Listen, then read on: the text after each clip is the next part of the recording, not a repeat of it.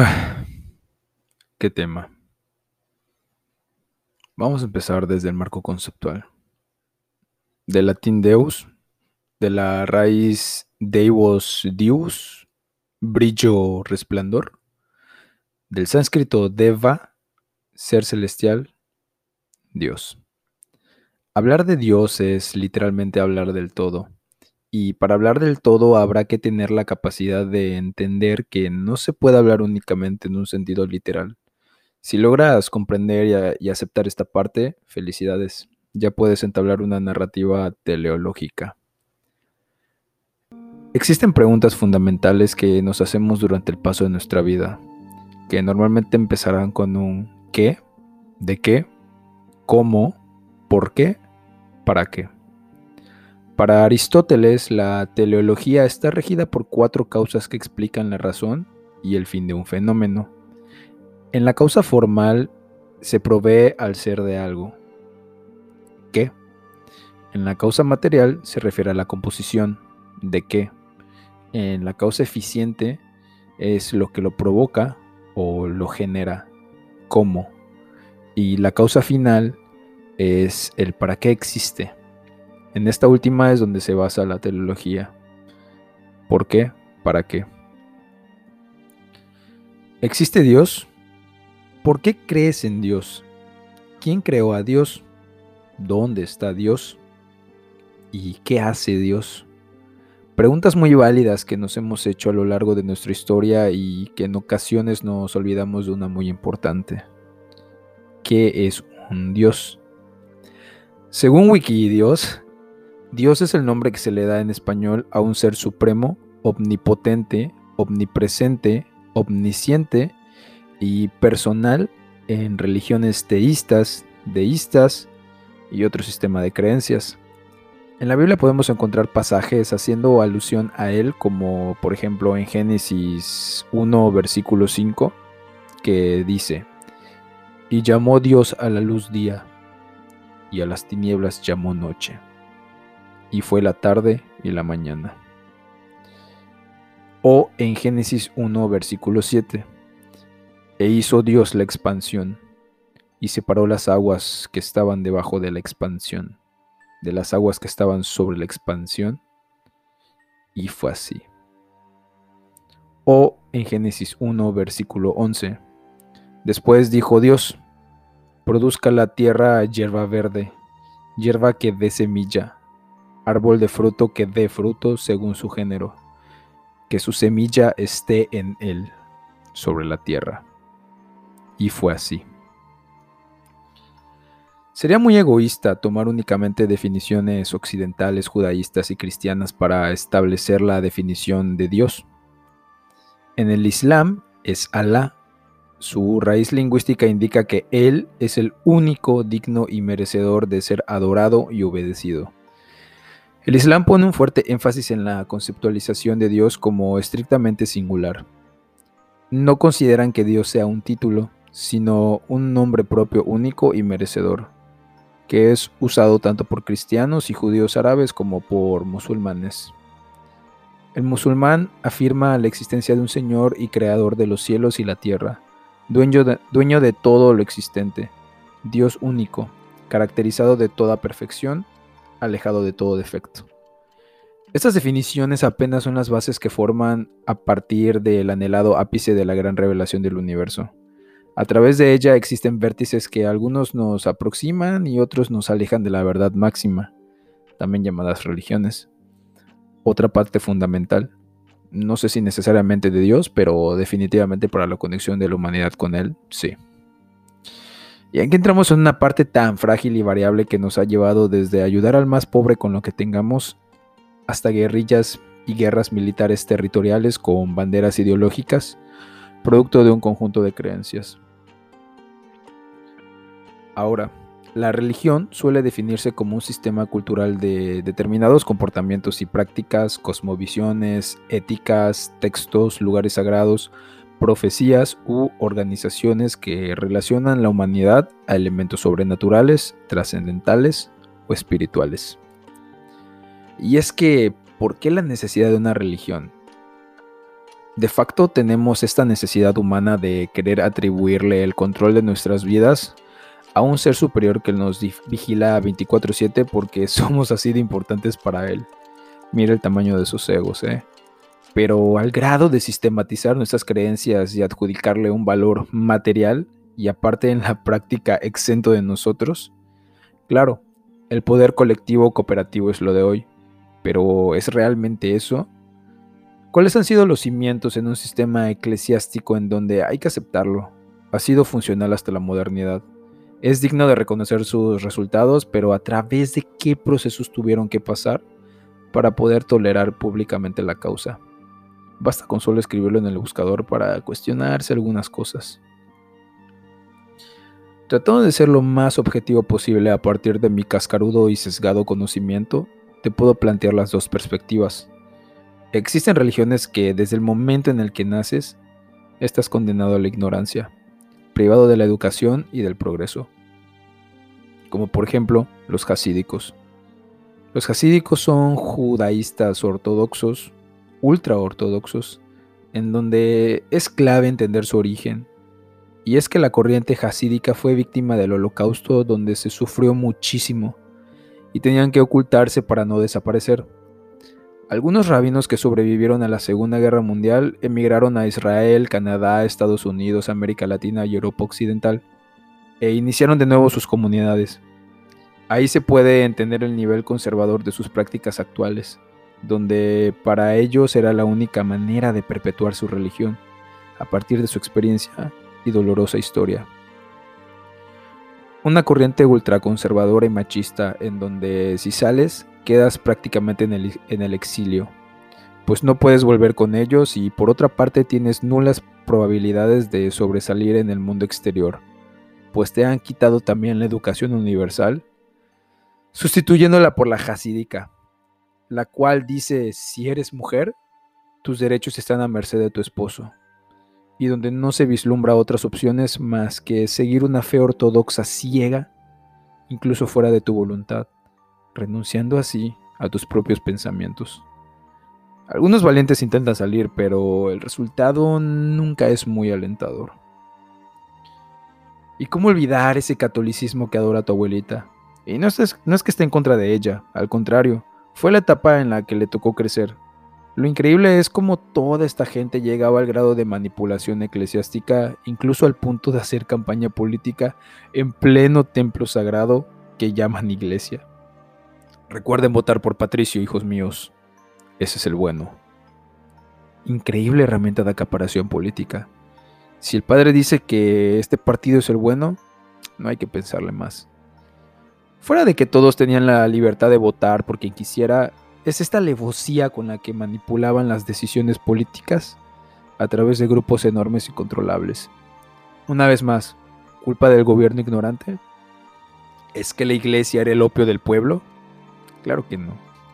La limitación de la información se resumía en estos centros de aprendizaje dogmático y ni siquiera era un tema de clase social, pues los más acomodados sucumbían a este status quo, donde todo lo que saliera de la boca del consagrado era la verdad última.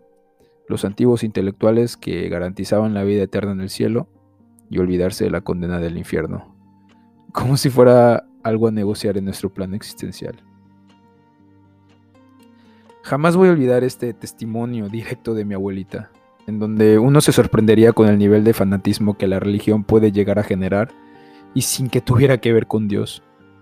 Me contaba cómo había una hermana de la iglesia que heredó terrenos ahí por la colonia del sur y se dedicaba a vender sus diferentes metros cuadrados a la gente que decidía ir a vivir ahí. Sin embargo, un día decidió regalar casi una manzana de sus terrenos al padre de la colonia. Cada quien puede hacer lo que quiera con sus pertenencias, me queda claro.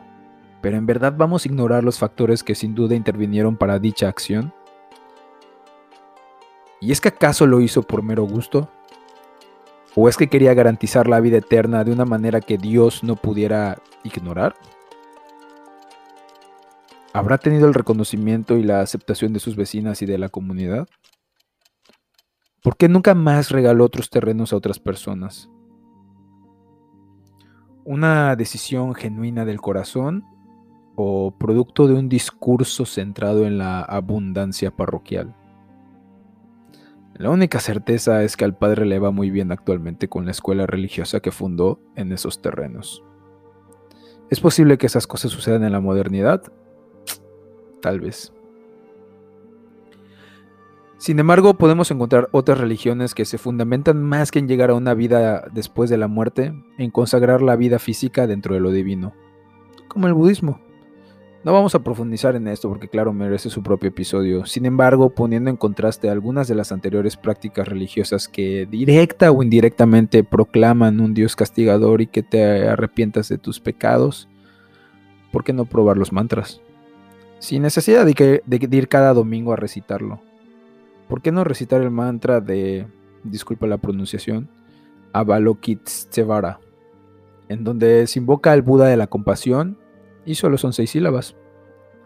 Om Mani Padme Hum, que significa el Señor que mira hacia abajo. Este mantra ayuda a entender la naturaleza y las raíces del sufrimiento dentro de sí mismo y a través de este lograr visualizar a la gente alrededor de ti y reconocer y escuchar el sufrimiento de cada uno de ellos, es decir, la compasión. ¿Por qué está tan mal en el sistema dogmático mezclar ideologías y crear una propia? Aguas con el hereje. ¿No sería una catarsis de emociones y empatía aceptar lo bueno de cada religión para un fin personal en orden de mejorar como individuo? Es decir, no a todos les funciona lo mismo. Existe también una religión llamada Kodaísmo, que justamente practica el reunir tradiciones de todas las religiones para un entendimiento mayor. La práctica kodaísta se basa en la oración, el culto a los antepasados, la no violencia y el vegetarianismo, para obtener un renacimiento favorable. Sí, creen en la reencarnación, una creencia oriental y en lo personal muy interesante, pues buscan su renacimiento a través de la reencarnación, o mejor aún, entrar al cielo y escapar del ciclo de la vida y la muerte. Entonces, al final, ¿cuál es el papel de Dios en la modernidad? ¿Ya todo esto siquiera existe un Dios? Protágoras decía, sobre cada cosa hay dos argumentos recíprocamente enfrentados. Y yo creo que Dios es el ejemplo perfecto de esto. Los argumentos que niegan su existencia generan proporcionalmente argumentos que afirman la misma. Este fenómeno en donde la gente renuncia a su fe buscando la verdad a través de la ciencia y al darse cuenta que ni con la ciencia puede tener un control de su propia vida y de su propia verdad, se encuentra nuevamente con esta necesidad de adjudicarle el control a un ser superior, esta vez llamado misticismo, horóscopos, esoterismo, energías, chakras, vibrar alto carnal, en lugar de responsabilizarse de sus acciones y aceptar las consecuencias de los mismos aquí en el plano físico. Nos damos cuenta que fuera de si creer o no en una deidad, o una filosofía o poder místico, nos estuvo faltando todo este tiempo entendernos a nosotros mismos antes de entender a Dios.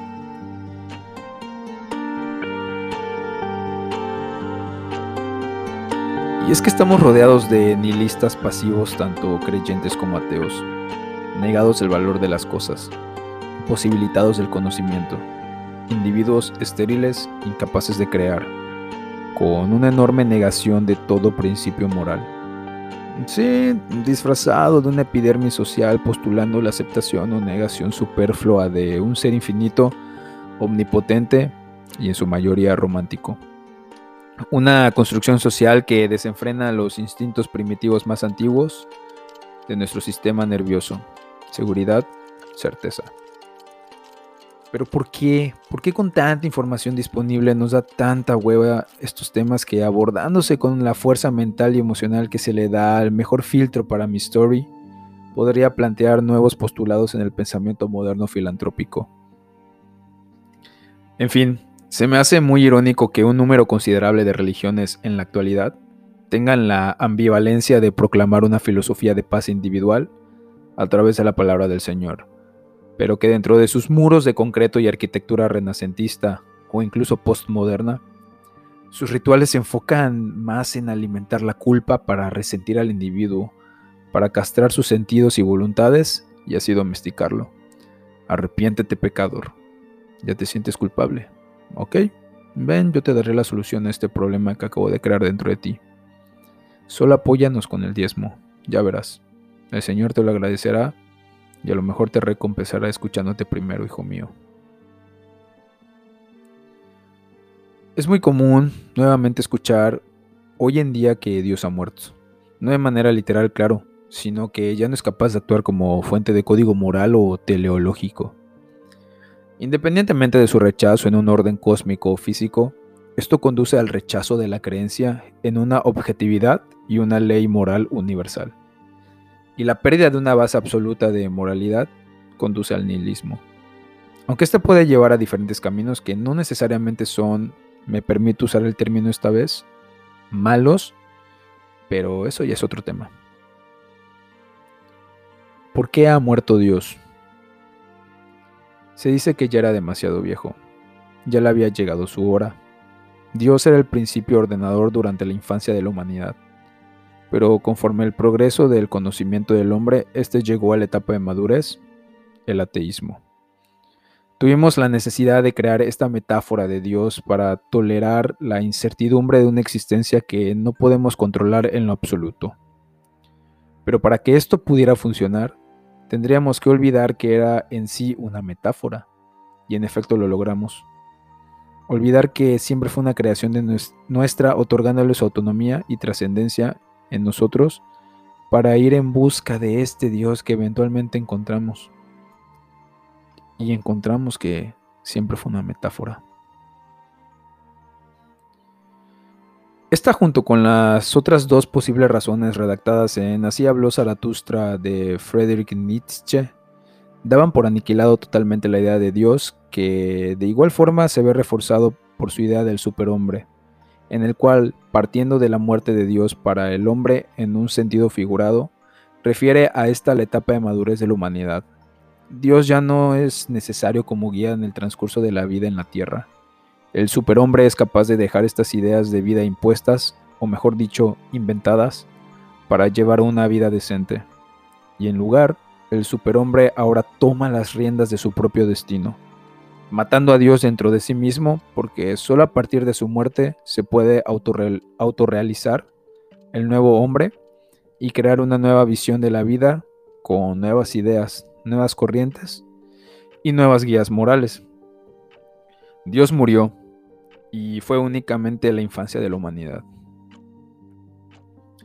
También encontramos críticas vanguardistas sobre la existencia de Dios. Por ejemplo, en, El espejismo de Dios, un ensayo del biólogo evolutivo, etólogo, zoólogo y divulgador científico Richard Dawkins, en el cual afirma que la creencia en un creador supernatural se puede calificar como delirio al que define como la persistencia en una falsa creencia mantenida frente a fuertes evidencias contradictorias. Algo similar a la, idea de la muerte de Dios. Un tema habitual en los libros de Dawkins es la selección natural, la cual es responsable de la evolución de la vida y la aparente improbabilidad de la complejidad de la vida no implica que sea una prueba que esté diseñada por un ser superior. De igual forma es muy conocido por desenmascarar las ideas de las religiones afirmando que éstas son potencialmente peligrosas y en sus formas populares son profundamente irracionales. El último capítulo de su ensayo se pregunta que sea cual sea la religión, a pesar de los problemas planteados anteriormente, llena así un vacío muy necesario, dando consuelo e inspiración a las personas necesitadas.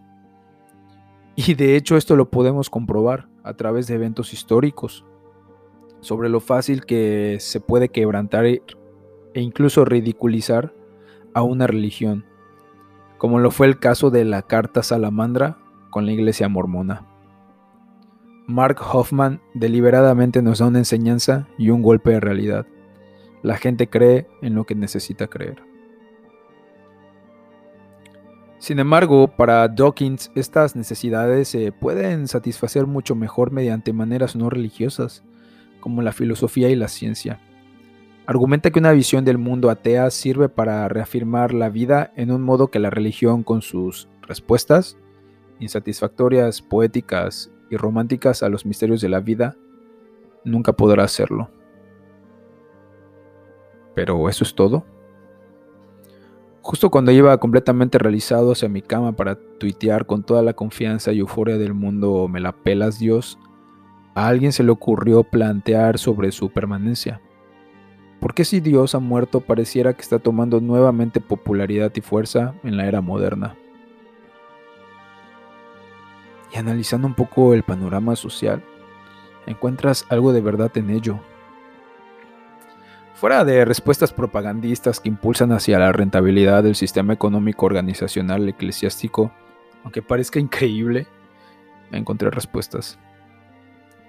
En primer lugar estaría lo más lógico que se pudiera plantear, que es el principio. Para todo principio existe una causa. Y tendría todo el sentido del mundo explicar esta causa como Dios, ya que no habría algo anterior a esta. De ahí viene el diseño perfecto que nada suceda al azar y las probabilidades de que se haya creado un universo a través de hechos aleatorios y llegando a un desarrollo inteligente como el que nos ha tocado observar y vivir son exponencialmente ridículas. Esto a su vez apunta hacia una causa inteligente de la creación y en términos de definición tendría que citarse a un Dios creador, omnisciente y omnipotente. Ojo en esta parte, que todo sabe y que todo puede. Ahora, una de las principales críticas que se le ha planteado a este argumento es, si todo sabe y todo puede, ¿por qué permite la creación de su antagonista, el mal? Si bien Dios es sinónimo de bondad infinita, la simple existencia de la maldad descartaría su existencia, ya que tomando los argumentos anteriores, si existe el mal, entonces no es un ser que o todo sabe o que todo puede. Por lo tanto, este no podría ser el responsable de la creación a través de un diseño inteligente y perfecto, por lo que no sería la causa del principio. En conclusión, Dios no existe.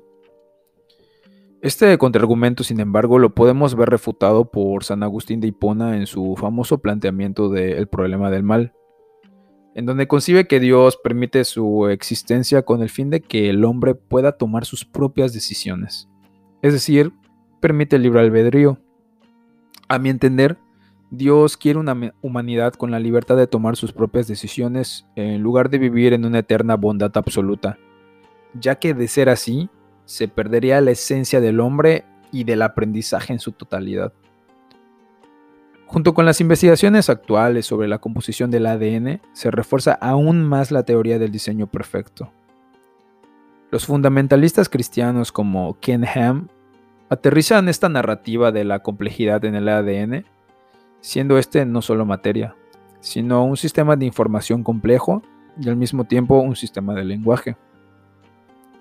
Refuta totalmente la idea de que la materia produce información, ya que la información es inmaterial y necesita por definición un sistema de lenguaje para poder ser interpretada. Nunca podríamos leer, por ejemplo, el código Morse si no aprendiéramos su sistema de representación de letras y números mediante señales emitidas de forma intermitente. Sin el lenguaje solo son puntos y rayitas sin sentido. Si el lenguaje se interpreta a partir de códigos, los cuales son un conjunto de elementos que se combinan siguiendo ciertas reglas semánticamente interpretables, permitiendo así intercambiar información, entonces, esta información, recordando los elementos de la comunicación, solo podría venir de un emisor con estos códigos que juntos se volverían un mensaje y que se transmitirían por algún canal dirigido a un receptor. En este caso, Dios emisor, componentes de ADN códigos que generan a la molécula de ADN, mensaje, dirigido a nosotros la humanidad, el receptor y no de simples eventos fortuitos. Este fundamentalismo se basa en la ciencia de la información, planteando que la materia no es capaz de crear un código de información por sí sola, por lo que el ADN sería una creación inteligente y no podría ser resultado producto de millones de años de mutación, evolución o selección natural. En el libro In the Beginning Was Information del Dr. Werner Gietz, un científico creacionista, profesor y director jubilado del Departamento de Tecnología de la Información en el Instituto Federal de Física y Tecnología en Alemania, explica las leyes de la naturaleza sobre la información como que la información en sí es una entidad fundamentalmente no material, por lo que tampoco es una propiedad de la materia. Asimismo, la información se puede originar de procesos no se puede originar de procesos estadísticos, al igual que no puede existir información sin un código. Tomando en cuenta que todos los códigos son resultados de una decisión intencional y de elección entre remitente y destinatario, es el mismo código de programación del ADN que lo define como un sistema complejo en su estructura, así como un sistema de lenguaje. Es por eso que existe esta analogía popular que relaciona el ADN con toda una librería llena de páginas escritas en un cierto orden para poder crear información compleja y que dé sentido al momento de leerse. No está ahí porque sí. Entonces, para Git y Hem, la información es la base no material para todo sistema tecnológico, trabajo artístico y sistema biológico. En otras palabras, separa la información de lo tangible. Definitivamente no es un podcast de biología, pero para esta parte sería buena idea recordar un poco sobre la biología básica, recordando que cada célula de nuestro organismo tiene un núcleo. Dentro de este núcleo se encuentra el genoma, el cual se divide en 23 pares de cromosomas. Cada cromosoma contiene una larga hebra de ADN y dentro del ADN hay secciones llamadas genes, este es el punto clave donde los fundamentalistas cristianos basan su argumento. En biología se llama transcripción. Recordando igual las bases nucleótidas ATCG, adenina, timina, citosina y guanina, que una vez más pueden ser interpretadas como información, por orden del código ya escrito en el ADN, determinan el orden en el cual las bases libres se van agregando al ARN.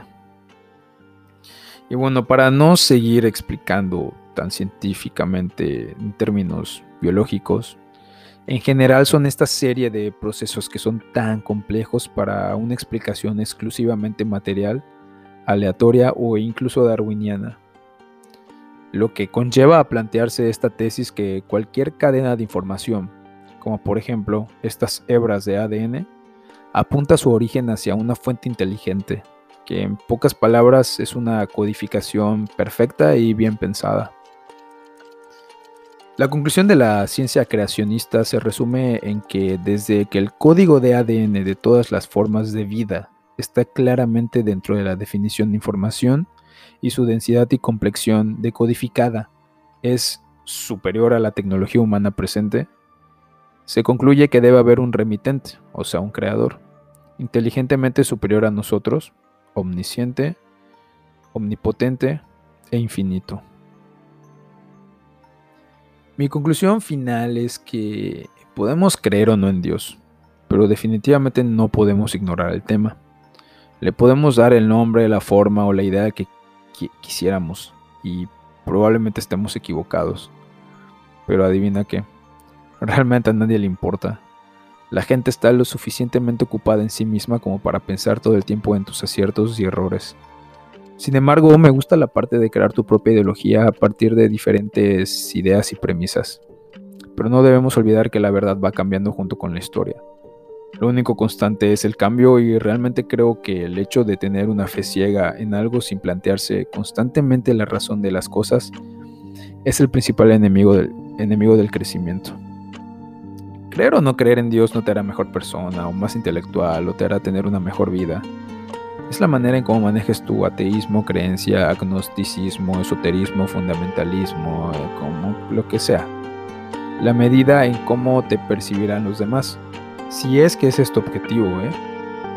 O, ¿por qué no? En cómo llevar más amena una relación intrapersonal por el tiempo que te queda en este plano existencial físico-material. Después de todo, somos nosotros con quien pasamos la mayor parte de nuestras vidas.